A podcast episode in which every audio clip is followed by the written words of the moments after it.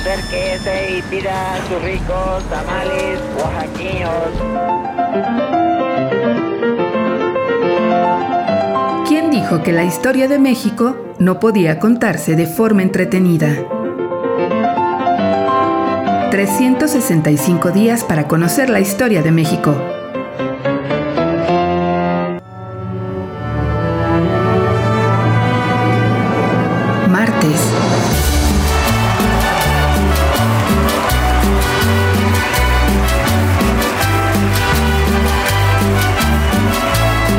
Bailar con la más fea. Puros huesos.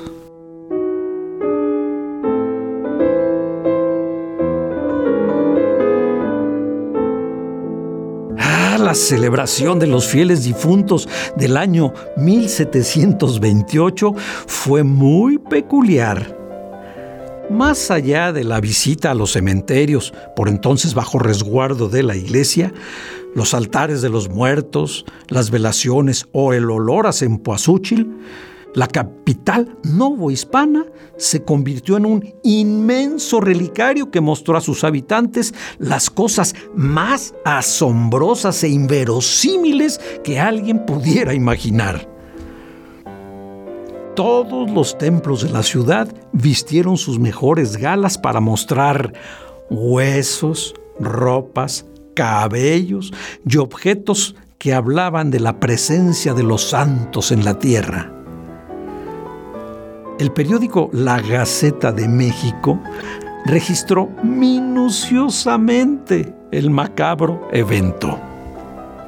La catedral exhibió los cuerpos de San Primitivo y Santa Hilaria, dos cabezas de las once mil vírgenes y reliquias de San Anastasio, San Gelasio y de San Vito.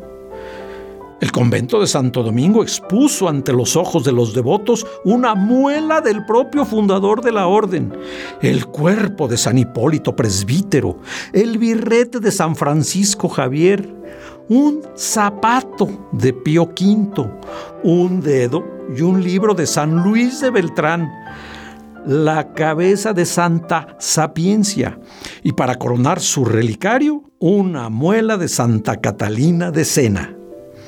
Por su parte, el convento de San Francisco mostró una canilla de San Felipe de Jesús, un hueso de San Antonio, otro de San Diego, dos cabezas de las once mil vírgenes y un diente de San Lorenzo.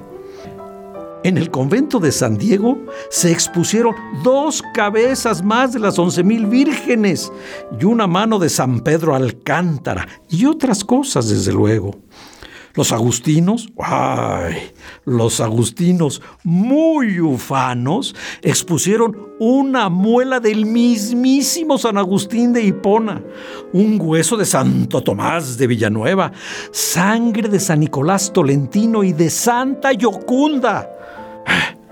Y en la profesa la profesa exhibió las entrañas de San Ignacio, su firma y el cuerpo de San Apolonio, mientras en San Felipe Neri los fieles pudieron ver una muela de ese santo, la sangre de San Francisco de Sales, los huesos de San Bono, de Santa Librada y de San Donato, por si fuera poco.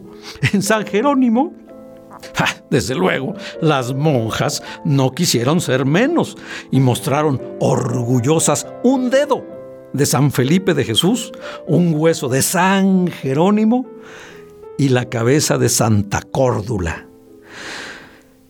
Así, hacia el siglo XIX, las reliquias religiosas fueron sustituidas por las reliquias cívicas y los santos dejaron su lugar a los héroes de la patria. Bailar con la más fea.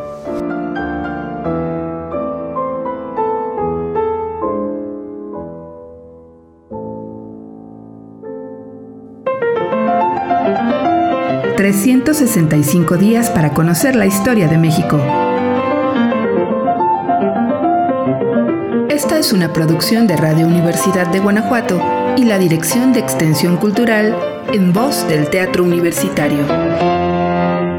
Serie basada en el texto de Alejandro Rosas, 365 días para conocer la historia de México.